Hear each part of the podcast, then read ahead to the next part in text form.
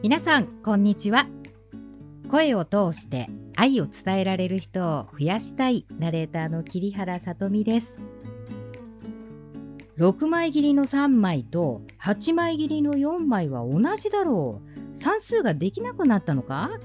違うって。内容が違うんだよ。いや一緒だ。すみません。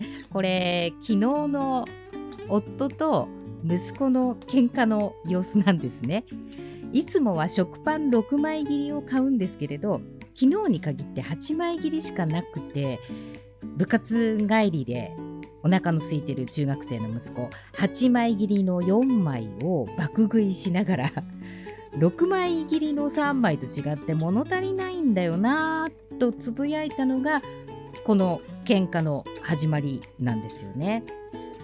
まあこういう時接する時間が長い私は息子の言い分がなんとなくわかります。お父さんにもっと詳しく説明したらと水を向けてみたんですね。反抗期の息子は違うと言ったら違うんだよ。わかんねえ方が悪いんだよ。の一点張り。それでも言葉を待っていると耳の厚さが違うんだよ。口に入れた感覚がだいぶ違う。それでもまだ足りないな。夫も、もっと説明してくれたらわかるんだけどな。さっき算数って言ってたのに国語がって言い出しそうな雰囲気になりましてまあほんとくだらない喧嘩の例で大変恐縮なんですが話さなくてもわかるでなくて話せばわかるですよね。息子も少々冷静になってきて何とか言葉を出そうとしましたし夫は出てきた言葉だけを受け取ってしまったことをまあやや反省といった雰囲気になりました。まあね親子でも行き違いがこんな風に毎日のように勃発しております。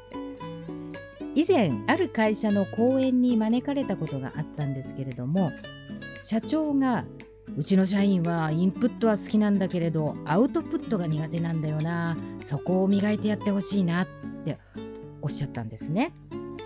私用意してきた資料を半分やめまして急遽ワークをすることにしました。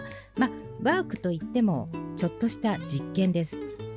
3人1組になってもらって1人は目隠しをします。そして1人は離れたところでリーダーとして指示をします。そしてもう1人は目隠しした人の手を引く係になるんですね。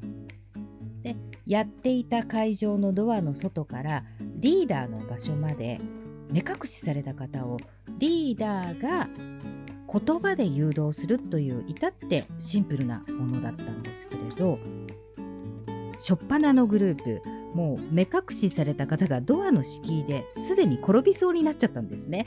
そうしたらもうリーダーが慌てましてあーそっちはダメダメダメ。こっちこっちこっちで手を引く係の人はヒントはなしっていうルールにしていたんですがついついささやいてしまっちゃったりしてもう見ている方は大爆笑でした。